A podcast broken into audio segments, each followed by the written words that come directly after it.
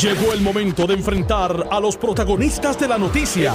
Esto es el podcast de Noti1630. De frente, con el licenciado Eddie López. Buenas tardes Puerto Rico, bienvenidos a De Frente, este que les habla el licenciado Eddie López, hoy martes 11 de agosto del año 2020. Continuamos con los temas electorales y es que no se acaba porque a la sazón tenemos varios recursos instados ante el Tribunal Supremo y con unas respuestas bastante rápidas y muy interesantes en los planteamientos.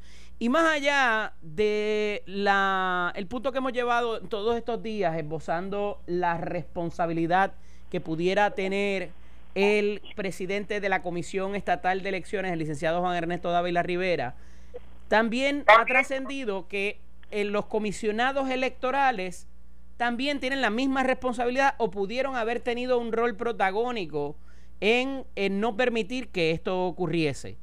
Para beneficio de los amigos que nos sintonizan, tengo en la línea telefónica a la excomisionada electoral del Partido Nuevo Progresista, la amiga Norma Burgos Andújar. Buenas tardes, bienvenida Norma.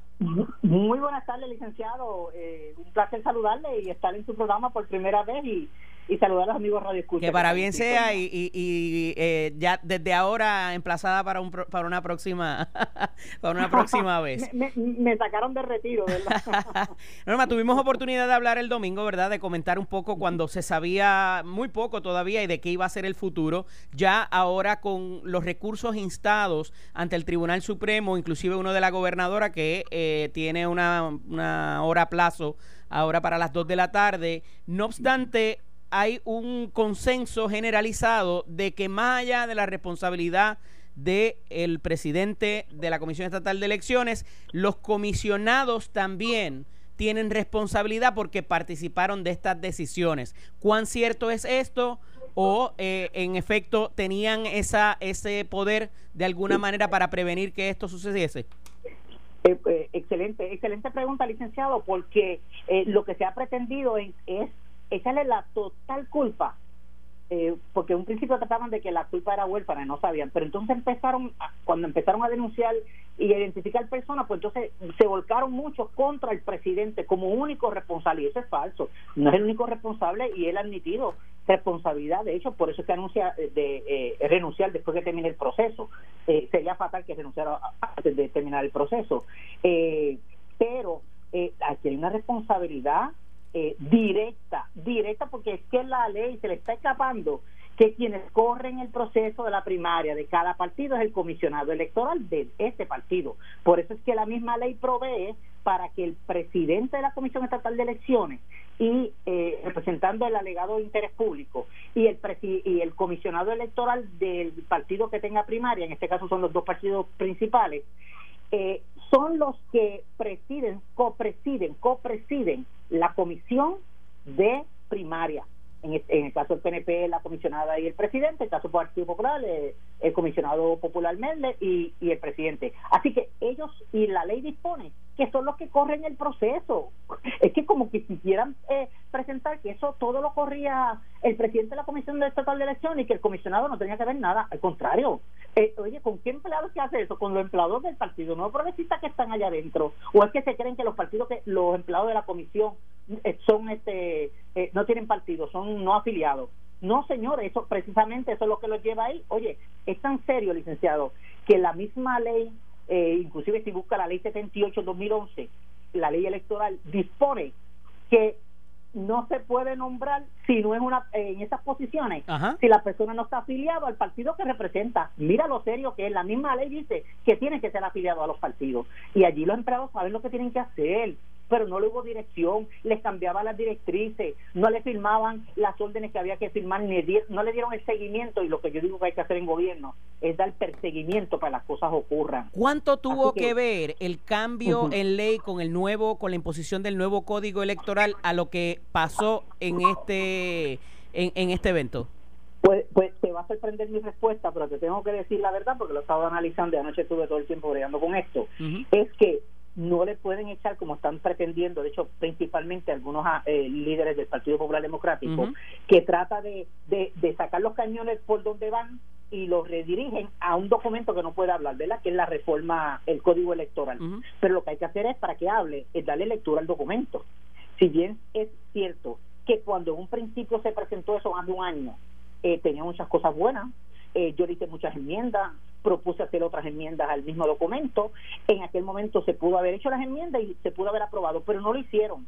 Este, dejaron la sesión pasar, no la aprobaron, después vino otra sesión, lo mismo, y lo vinieron a aprobar muy tarde. Muy tarde yo advertí, oiga, ahora no póngale en el, al final del proyecto de ley, póngale que esto empieza a funcionar después de las elecciones del 2020 de manera tal que no, porque... Que no interrumpa el ciclo que ya estaba corriendo.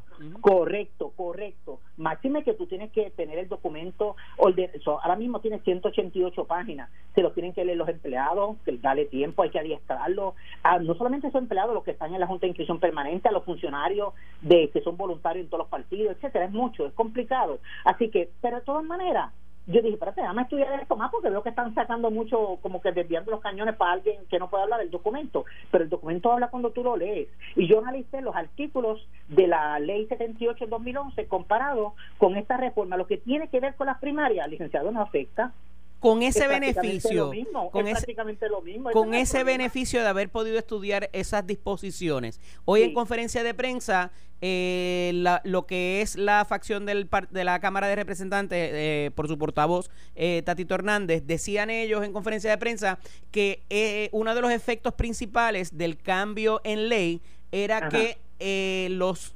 comisionados de los dos partidos, de los tres partidos de los que hubiesen en la Junta de eh, primarias, perdían facultades y que se centraba todo sobre la figura del presidente de la Comisión Estatal de Elecciones. ¿Es eso correcto? Sí, eh, eh, parcialmente correcto porque y yo lo, y yo en eso estuve en contra igual que me imagino que entonces la posición de Tatito Hernández. Y le puse en contra de eso y posterior a eso mandé unas enmiendas para que la particularmente con lo que tiene que ver con contratación de hecho eh, sí y con, oye y con los nombramientos de determinados funcionarios aumento de salario que podría dar aumento sabes y también estaba una crisis económica traslado una serie de cosas vamos que afectan. Pero eso no es primaria. Los que nos están escuchando saben te lo estoy diciendo es una cuestión administrativa de recursos humanos. Eso no tiene que ver eso no, no me también el asunto de la primaria. Y ahí el personal que se requiere para correr esta primaria, ellos lo sabían, lo sabían tanto que el día antes fueron por todos los medios diciendo que estábamos listos, como ya le habían dado el dinero, eh, ya habían mandado a hacer las papeletas, este y realmente no estaban listos. Y si no estaban listos, no puedes sacar ya la hora públicamente de que no tenía todo el dinero, no tenía todo el personal. No, ¿Y por qué no lo dijiste el día antes?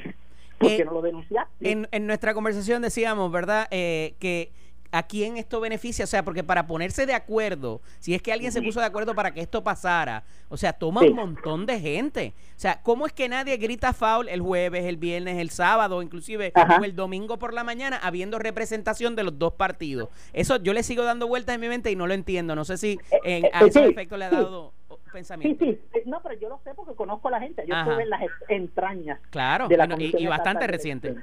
Exacto. Así las cosas eh, pero no es correcto que ella me sustituyó a mí, la comisionada, porque veo que algunos están equivocados en eso. No, yo renuncié cuando el presidente en julio del 2019 renunció como presidente del partido, el doctor Rosselló. Ese mismo día, diez minutos más tarde, yo sometí mi renuncia públicamente, para que lo sepan. A mí me sustituyó entonces el licenciado Guzmán, bien competente, bien capacitado, como era el alterno, lo pusimos como comisionado interino. ¿Ve? Y después, a un tiempo después que la nombran a ella, vuelve a la posición de segundo, eh, para que sepan. ¿Ok? Bien. Aclarado ese punto. Aclarado ese punto, importante. Perdóname, licenciado. No, no. Tranquila. Ah, ok. Por lo tanto, eh, eh, el que se pusieran de acuerdo los comisionados o que nadie gritara foul, como dije, fue la expresión ah, que utilicé entre jueves, viernes, sábado, porque ya tenían que saber, los comisionados participan en la impresión de papeleta. Mínimamente debían saber que o las máquinas no estaban eh, ready para, para utilizarse con la programación y que las papeletas no iban a dar o no eran lo eh, suficiente. Eh, sí, correcto. y no es participación mínima, licenciado, es total. Ellos tienen responsabilidad los dos sobre ese proceso, trabajan con la requisición, la MIR 1, la requisición de los materiales, eh, para poder pedir a la imprenta que lo haga, para que la imprenta compre el papel, para todo. Es más, se provee, y yo lo hice cuando estuve, yo corrí siete procesos, entre ellos elecciones pasadas, primaria, plebiscito, elección de Guaynabo, de Curabo, etcétera. Los otros, los comisionados, tenemos el derecho y facultad para enviar a una persona físicamente, yo lo hice siempre, a la imprenta ¿ok? Para que esté allí físicamente, hay un mezanín, hay cristales y uno ve abajo, porque yo estuve unas horas allí, eh, mirando cómo están corriendo eh, la imprenta, el papel, cómo sale, hasta que sale el producto final, cómo se empaca, cómo se sella, se rotula y se envía. Por tanto, y si no era suficiente, ya esto la semana pasada se debió haber sabido y se debió haber conocido que no había la cantidad. ¿Por qué guardaron silencio? Esa es la parte que no entiendo. oye, muchos, los mismos empleados lo denunciaron, y, y, pero internamente porque le tienen miedo a las personas que los amenazan. ¿Ok? Y el propio presidente, yo sé que lo, lo, estaban amenazando con todo el tiempo con el presidente del PNP, el presidente del PNP, y por eso lo, han hecho también eh, quedar peor en esta situación. Eso es lo que está pasando allí, en los miedos y los temores a la gente que, que, asumen un poder y, han secuestrado aquí y han entorpecido. No, pero peor fue el, fue el peor fue el comisionado Merle que dijo que él aseguraba que todo estaba bien y puso casi su reputación entre, en medio. O sea, son cosas que yo no entiendo. Si sabes que no va a estar, que no va a estar disponible, ¿verdad? Este Y más allá de eso, eh, otro, otro asunto que me preocupa sobremanera y que lo tocamos brevemente eh, también en nuestra conversación, el asunto de cómo protegemos ese material electoral que ya se votó en los colegios que sí abrieron. Eh, y no solamente la papeleta, sino la máquina también con sus resultados todo. Imagínate que hay un, tú coges el mapa de Puerto Rico y hay determinados municipios que corrieron el proceso, no comenzaron ninguno a las 8 hasta ahora, no tengo información de nadie que haya empezado a las 8, obviamente, pues eh, comenzaron posterior, pero comenzaron y terminaron, eso es uno. Hay otro grupo que recibieron el material, pero ante la ilegalidad de los dos presidentes, porque los dos se cogieron la mano, Tomás Rivera Chávez se comunicó con, con el presidente popular, Aníbal José Torres. Aníbal José Torres, y él como un corderito se va detrás de él, ¿verdad? Este y se sienta al lado de él, ahí se le olvidó el COVID, ¿verdad? La posibilidad de contagio o lo que fuere, ¿verdad? Que hay que protegerse. Eh, y los dos juntitos eh, se meten dentro de la Comisión Estatal de Elecciones, lo que no podían hacer, está prohibido, ningún candidato entra a la Comisión Estatal de Elecciones, y mucho menos a los sitios donde están los trabajos, papeletas y el proceso corriendo en este momento, eso no lo podían hacer. Y entonces, eh, ahí mismo se plantean toman una decisión contraria a la ley porque no tienen facultad para ello, no tienen jurisdicción y anuncian cuál es la directriz. Y por eso por, por texto, por internet, por distintas maneras se enteran en todos los pueblos y algunos teniendo el material eh, paralizan los procesos cuando la misma ley dispone que nadie, oye, ni un tribunal te puede paralizar un proceso que ha empezado electoral en Puerto Rico, ni los tribunales. Solamente sería, el tribunal sería solamente el Supremo, dice la ley, y la reforma, solamente el Supremo si hay una violación de derechos civiles, claro, planteados al Tribunal Supremo, que no ocurrió en ese momento. Así que no lo podían hacer y ellos hicieron eso paralizaron el proceso y más y ya y ustedes saben licenciado que ya tenían inclusive maletas preparadas camiones allí los camiones estaban allí que estaban diciendo que no había los camiones todos los camiones estaban allí para hacer el trabajo. Los tuvieron horas y horas y horas y horas esperando. Por eso van a tener que pagar no solamente el millón y pico que vale ese contrato le van a tener que pagar sobre 40 mil eh, 40 mil dólares adicionales por ese por, la espera. por tenerlos allí sin hacer nada por espera. Correcto gracias. Así las cosas de eso que estamos hablando que entonces no lo dejaron salir alteraron interrumpieron porque estaban recibiendo información obviamente seguramente en información que informe que es informal no porque no es oficial de resultados en los sitios que ya estaban viendo cómo la gente estaba votando y eso también terminó para esta gente atreverse a hacer eso y meterse allí en la comisión, porque lo que estaban viendo no eran los resultados que esperaban. Pero el Partido Popular se prestó para eso, junto al presidente del PNP, y claro, el, el Partido Popular, pues caramba, eh, fueron ¿verdad? en eso más cuidadosos, en reunir a su junta de gobierno para cuestionar, interpelar y, y, y lo que hicieron, ah, pero, pero mi partido, ¿quién se va a atrever? Ninguno se atreve. Este, eh, el directorio se debía haber a, interpelar al presidente y a la comisionada del PNP. ¿Cómo se atrevieron a tomar esas decisiones afectando el proceso democrático en Puerto Rico? ¿De la, que estamos hablando? La determinación de informar esos resultados preliminares parciales, como yo los describo, eh, ¿debería proceder o se equivocaron aquí en, determinar eh, que se hicieran públicos? No, lo, lo que pasa es, usted me es claro, ¿verdad? somos la una y pico de la tarde, una uh aproximadamente. Eh, hay una orden del tribunal que se publique. ¿O usted se refiere a lo que han divulgado las personas que han trabajado? Entiendo que ayer eh, hay una orden parcial en uno de los casos que determina que se hagan públicos los números. Yo prefiero abstenerme porque no tengo esa información. Anoche yo estuve leyendo todo lo que había y, el tribunal lo que hizo fue que les dio hasta las 2 de la tarde del día de hoy para que sometan su debido argumento, los escritos. Sí, en el caso de la eh, gobernadora, sí.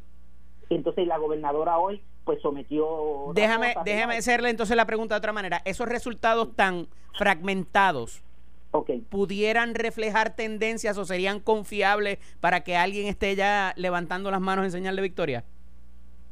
Bueno, pero también otros podían levantar en, son de, fracaso, pero lo que pasa es que muy poco. Solamente ha habido prácticamente un 40% prácticamente fue lo que pudieron votar. Número de acuerdo. un 40, o sea, que, que, que, es menos de la mitad. Número dos, no necesariamente esos pueblos que es de una región de Puerto Rico, principalmente el oeste y la parte norte de Guaynabo, San Juan, Bayamón, etcétera, eso no eso no representa, yo soy estadística también, cuando tú haces una muestra, eh, eso no va a representar jamás la totalidad del universo de Puerto Rico. Número tres, esta información no viene de todos ellos, nadie tiene aquí la información de todos esas escuelas.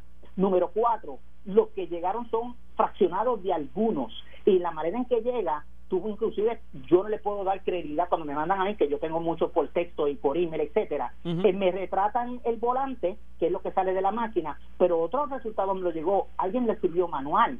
Este yo no necesariamente le voy a dar credibilidad hasta que no me lo autentique alguien que lo haya hecho y, haya sido testigo. Me sigue y usted es licenciado sabe que, hay que tener mucho cuidado. Así que aquí nadie debe estar eh, reclamando ni victoria ni reclamando derrota eh, aquí lo que hay que hacer es, bendito, este, ajustarse los pantalones, asumir responsabilidad los que las tienen, eh, los que no, pues eh, que cooperen. Los empleados que están adentro, adentro de la posición de los partidos, les pido de favor que cooperen para que el día que decida el Tribunal Supremo de cuándo se va a hacer, debieron haberlo hecho rápido, seguir el mismo día y todo, pero ya eso pasó, yo no puedo, ver aguas pasadas no, no mueven molinos, como dicen. Norma, ya para este, concluir, ya para hay que respetar, respetar la decisión del Supremo y yo espero que no nos defraude en, por lo que están diciendo ahí que quien controla el Supremo no controla, no, para mí son profesionales, eh, yo voy a respetar la decisión de ellos, les pido a favor que sea unánime esta decisión para que no levante ningún tipo de dudas o sospechas y a respetar la decisión, meter mano y resolver ya y, y que pongan a votar lo que no hemos podido votar, que yo no he votado. Norma, ya para concluir, el que renuncie el presidente Juan Ernesto Dávila, el que renuncie la comisionada Santiago, el que renuncie el comisionado Merle después de que eh, se lleve a cabo este proceso, ¿resuelve o subsana o provee más confianza de cómo se han llevado a cabo los procesos desde que se comenzó la primaria? Obviamente, yo lo dije un principio en el caso del PNP, él no podía estar en esa posición por todos los señalamientos que ella tenía eh, en la agencia, que no vamos a discutirlos ahora, pero hay informes por escrito y lo saben. Por eso es que querían callarme, pero yo no tengo por qué ¿verdad? Eh, callarme, pues yo voy a combatir la corrupción donde quiera que se dé. Así que ellos que se vayan, pues fantástico, eso se sustituye. Hay personas de más preparadas, competentes y comprometidas para hacer el trabajo. Ahora, al lado de la presidencia, a mí me preocupa que con toda la responsabilidad que él tiene en esto, eh, la ley, siendo nueva, la ley no dispone el asunto de sucesión porque lo que habla es de un presidente alterno y nunca han nombrado un presidente alterno. No hay sucesión. Eso, es, esta, situación jurídica, ese escenario jurídico que se nos presenta con la salida de él, de cara a unas elecciones de días, días, licenciado Eddie López, de días, eh, ¿qué vamos a hacer? ¿Qué van a hacer? La legislatura, el propio presidente del PND va a nombrar la persona, porque él le va a decir a Wanda eh, Vázquez quién nombrar. No, es el Tribunal Supremo que entonces eh, en escasamente esos días, ¿qué va a hacer el Tribunal Supremo buscando dos personas para que compitan, para evaluarlo? Estamos a día, no están entendiendo lo que está pasando. No entienden la crisis. Excomisionada electoral Norma Burgos, gracias por estar disponible para nosotros. Muchas gracias. Muy Como nos volveremos a hablar prontamente. ¿Cómo no? Ok. Agradecido. Era la excomisionada electoral eh, Norma Burgos Andújar a los efectos de eh, el rol particularmente de los comisionados electorales con respecto a eh, al procedimiento completo de primarias, no solamente lo que ocurre el domingo, va mucho más allá y cómo y qué quizás facultades tenían para en algún momento denunciar la situación y no hacernos pasar este esta historia lamentable y bochornosa para la democracia en Puerto Rico. Vamos a dar la pausa. Cuando regresemos, dialogamos con nuestro amigo Miguel Hernández y Vivoni a ver qué nos tiene que decir en cuanto a cómo se están interpretando esos resultados en el Partido Nuevo Progresista. Regresamos en breve. Estás escuchando el podcast de Noti1 de frente con el licenciado Eddie López. A raíz de eh, lo acontecido en esta contienda primarista que evidentemente pues eh, va a tener serios ribetes y muchas preocupaciones por ahora de cómo esto se vaya a resolver y a subsanar en un tiempo récord, porque como nos detalla esta mañana la delegación de la Cámara de Representantes de Minoría del Partido Popular, estamos a 17 días de que haya que certificar a los candidatos para que vayan en la papeleta. Estamos, creo que son setenta y pico de días ya de la elección como tal. Eh, como he venido compartiendo con ustedes, eh, queda a 45 días antes, hay que enviar las papeletas de voto ausente.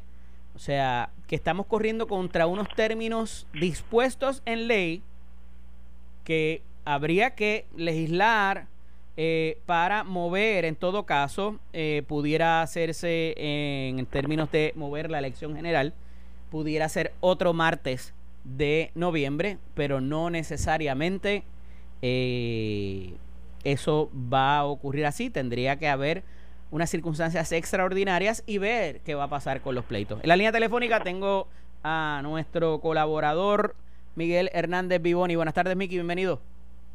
Saludos, Eddie, para ti y todos los compañeros de Notiuno 630. Cerraron los controles y a todos los que nos escuchan de lunes a viernes de 1 a 2 y 30 de frente. Mira, te tengo que dar un turno de privilegio porque no habíamos hablado a los efectos de lo que pasa aquí en, en ¿verdad? En, en, la, en esta elección primarista que se habría de celebrar eh, o el intento fallido de la misma el pasado domingo. Eh, y obviamente eh, quería entrar a discutir contigo estos resultados preliminares, parciales, como les quieras llamar, que tienen tanta, han creado tanto malestar entre unas campañas y otras. Cuéntame. Mira, en términos del proceso primarista, pues estoy consternado igual que el pueblo puertorriqueño. De, ¿Pudiste votar tú? Sí, gracias a Dios. Okay. Me tardé una hora y treinta eh, en, una, en un sitio que no tenía las condiciones de distanciamiento social. Okay. Para nada. No existían. Sí tenían hand sanitizers, sí tenían eh, los funcionarios, el, el equipo de protección personal, pero no había distanciamiento social para las personas que estaban haciendo fila y obviamente eh, el, el calor era tan intenso que mucha gente decidió irse. Eh, ¿Y tú no solicitaste condición preferente por, por ser envejeciente ni nada de eso? No, no, iba a solicitar el voto adelantado como lo hiciste tú, pero no, no pude, no pude en ese sentido. Eh, así que, que, yo creo que desde su inicio el proceso inició eh, algo eh, accidentado y obviamente posteriormente cuando los colegios que no pudieron abrir, eh, pese de que a que se había dicho por ambos comisionados, el del Partido No y el del Partido Popular, que todo estaba listo, y que esto no iba a tener ningún problema a ser certificado por el presidente de la Comisión Estatal de Elecciones. Así que yo creo que fueron muchos errores accidentados y, y yo soy de los que no solo eh, le doy la responsabilidad al presidente de la Comisión de Elecciones, los dos comisionados, tanto el del Partido Popular como el del Partido Nuevo Progresista, tienen que asumir su responsabilidad y yo creo que ambos lo han dicho cuando eh, van a, han dicho que van a someter su renuncia, que creo que es académico porque eh, en ambos partidos va a haber un nuevo presidente y la posición del comisionado electoral es una que le responde normalmente al presidente de cada partido. A esos efectos eh, hay una porción que algunos dicen que es sustancial, otros dicen que no es suficiente para determinar tendencias e inclusive eh, lo que es verdad este certificar a un candidato como quizás el representante Nelson del Valle hizo que ya él mismo levantó las manos y, declaró eh, vencedor a su contrincante. Eh, ¿qué, ¿qué, te parece? ¿Esto es suficiente? ¿Pudiera en efecto tener algún efecto, eh, valga la redundancia, para propósitos de que inclusive eh, manipule, por llamarlo de cierta manera, las personas que todavía no han ejercido su voto cuando lo vayan a hacer? Mira, históricamente eh, los partidos, los candidatos han tenido personas eh, como funcionarios que tienen eh, acceso a, ver esos resultados antes de eh, sometérselos y certificarlos a la Comisión Estatal de Elecciones, quien en última instancia es quien certifica. Esos números que salen por ahí, pues son números que se emitieron en algunas de las de las máquinas de votación, eh, pero hasta que no lo certifique la Comisión de Elecciones no son eh, números oficiales. Pero siempre ha existido eh, los corredores, eh, los funcionarios que, que, emiten esto y obviamente también existen los exit polls que hemos visto eh, continuamente en, en, los, en los eventos electorales, así que siempre se ha escuchado, mira, este va adelante, este va atrás, en, antes se, escondían los papelitos donde eh, las unidades donde tú ibas atrás y no las dabas y entonces te enterabas porque lo decía el contrincante tuyo. Así que hay que esperar a que la comisión emita esas certificaciones oficiales para saber qué realmente ocurrió.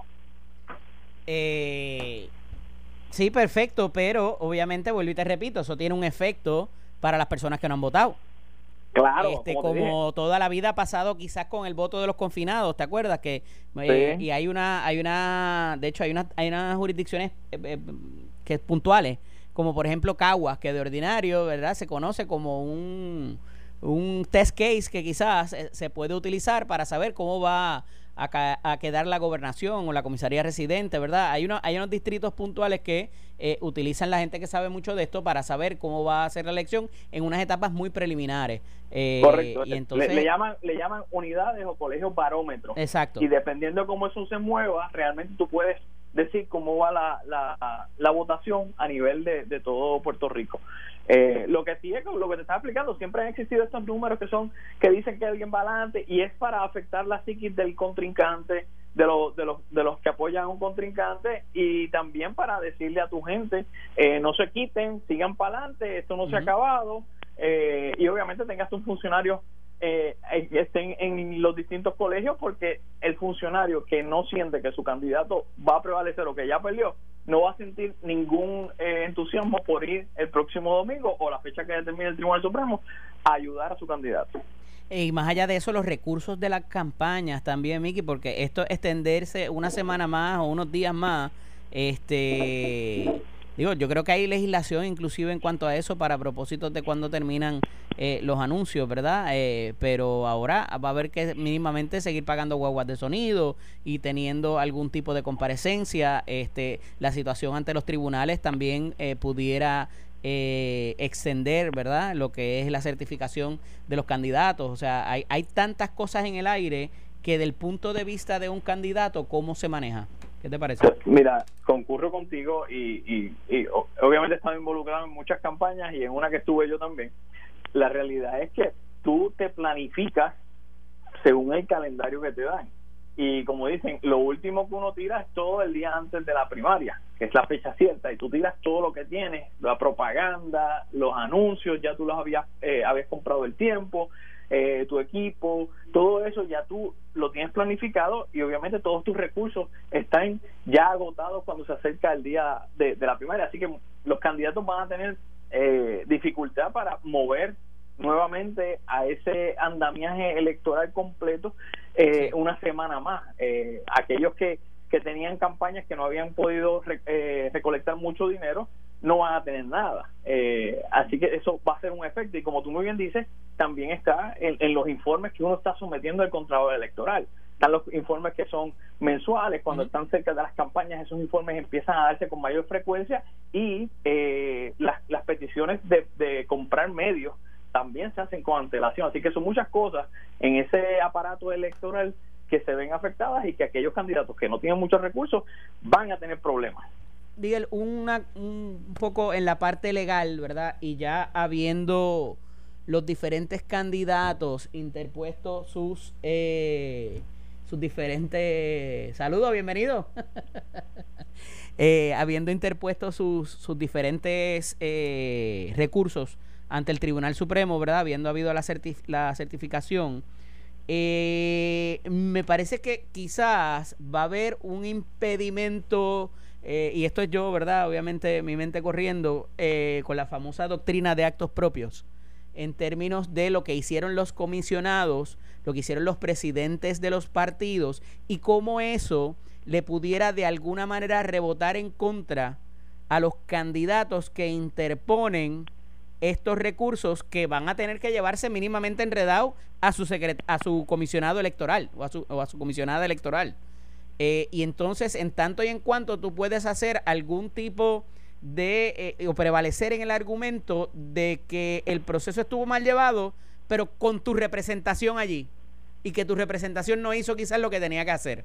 Eh, ¿No te parece como que es un, de alguna manera, algún tipo de, ¿verdad?, de obstáculo para prevalecer en el, en el argumento de algunos de, los, de las figuras o de los candidatos que han interpuesto recursos? Yo creo que el argumento que, están planteando cada uno de los candidatos específicamente de la gobernación, primero es que el que representaba, a, el que está representando al partido no es el representante de ellos per se. Eh, las juntas de primaria la compone el presidente de la Comisión Estatal de Elecciones y el comisionado electoral del partido como tal. Y esos son los que toman la determinación, por eso cada uno de ellos está retando eh, esa determinación que se hizo basado en que no se consultó con ellos eh, eh esa determinación y por eso es que cada uno está retando ese acuerdo que se hizo el domingo por los presidentes de los partidos con los comisionados electorales y el presidente de la Comisión Estatal de Elecciones.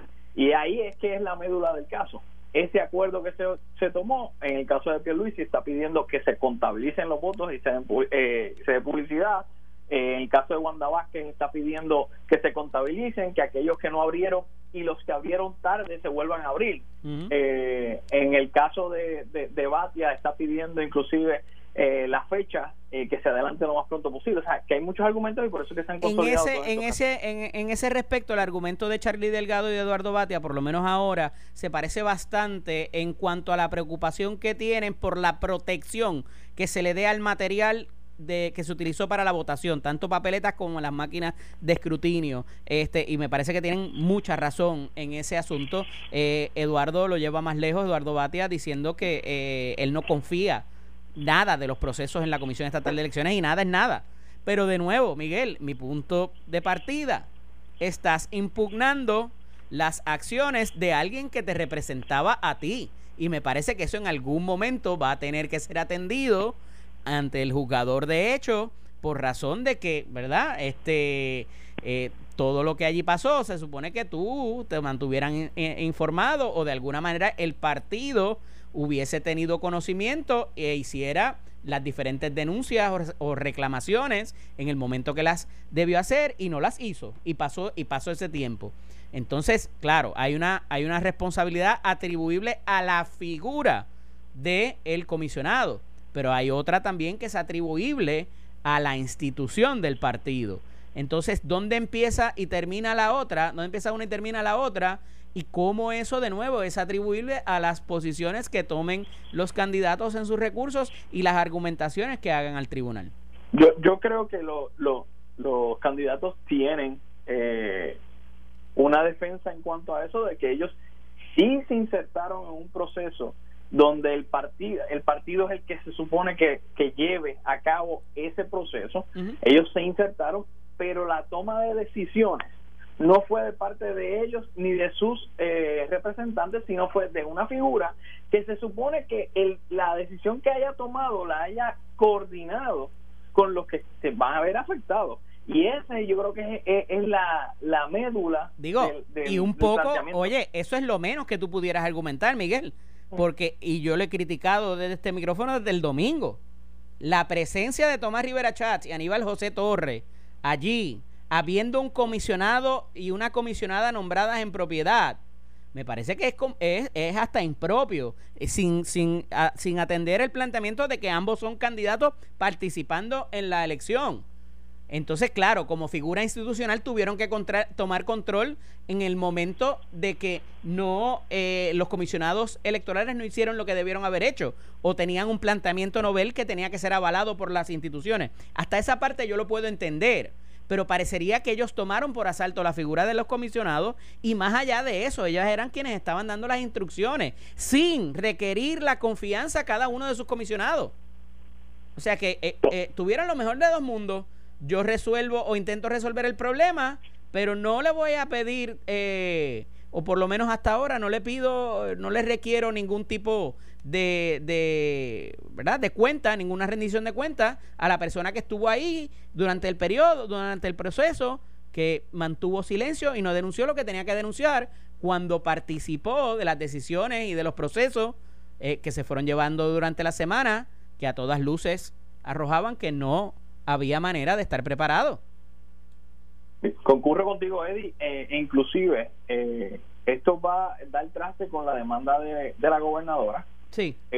porque en la reunión que hubo a las 7 de la mañana del domingo, había representación de, la gobernadora y de los candidatos. Y ahí se tomó la determinación de abrir a las 11 y que se le diera, se le certificaran 8 horas a las personas que iban a votar en esos colegios, independientemente de la hora que abriera. Así que el argumento de ella... Esa es otra instancia de, doctrina de actos propios, porque ella está, ella quiere invalidar un proceso a donde ella mandó representación para que se tomaran decisiones. Y ahora está diciendo, ¿sabes qué? No había, no había, o sea, no, había de ninguna manera eh, jurisdicción o de alguna manera facultad, estaban facultados para tomar esas decisiones porque la ley no, no provee para eso.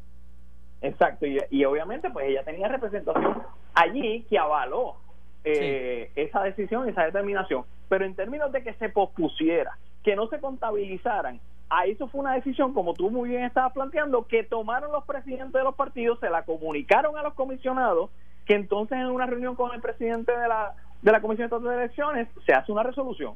Y ahí no hubo ningún tipo de evaluación con los demás candidatos que se iban a ver afectados. Y eso es un problema, porque de nuevo, yo le estoy reclamando ahora a mi representante. Esto es como cuando se dan los procesos éticos dentro de un, de un caso en el tribunal, ¿verdad? El caso dentro del caso eh, ¿dónde, dónde va a parar esto y qué implicaciones tenga, es muy peligroso con el corto tiempo que hay de aquí a la elección general. ¿Se debe mover? ¿Hay mecanismos, entiendes tú, en ley para poder mover la fecha de la elección? No, eh, eso tendría que ser eh, eh, legislado, a menos que lo que puede interpretar el, el Tribunal Supremo es que la elección no se suspendió, sino se extendió. Y una extensión porque sigue un proceso que está vivo podría decir mira la extensión sería hasta el domingo y es una interpretación que podrían hacer un poquito más laxa pero para mí hay que hacer legislación para obviamente cubrir cualquier tipo de problema como el que sucedió Interesante. Yo creo que vamos a seguir hablando de esto por muchos días y se va a saber muchas más cosas que no se saben hasta ahora. Eh, muy conspicuo, lo, de, hablado ahorita con la excomisionada Burgos Andújar, Miki, el asunto de que todo el mundo haya guardado silencio hasta que la caja de gusanos se abrió el, el, mismo domingo. Totalmente de acuerdo, yo creo, como te dije ahorita al inicio, yo creo que todo el mundo ha querido echarle la culpa al presidente de la Comisión de Elecciones, hay personas que tienen que asumir su responsabilidad y entre esos los dos principales eh, comisionados de los partidos políticos. Pero para haber hecho esto a propósito, o sea, tomaba tanta y tanta gente que poner ponerlas de acuerdo que me parece irreal. no, no, eh, eh, el, el, el, creer de que esto fue algo ya eh, que fue a cuartos oscuros, se, se configuró de semanas antes, yo no le doy mucha validez a eso, pero sí de que esto se sabía y de que había problemas y que ellos pudieron haber previsto de que esto podía suceder, sí, eso sí, los comisionados lo sabían. Miki, hablamos el jueves de nuevo. Un abrazo. Esto fue el podcast de Noti1630. De frente. Con el licenciado Eddie López. Dale play a tu podcast favorito a través de Apple Podcasts, Spotify, Google Podcasts, Stitcher y notiuno.com.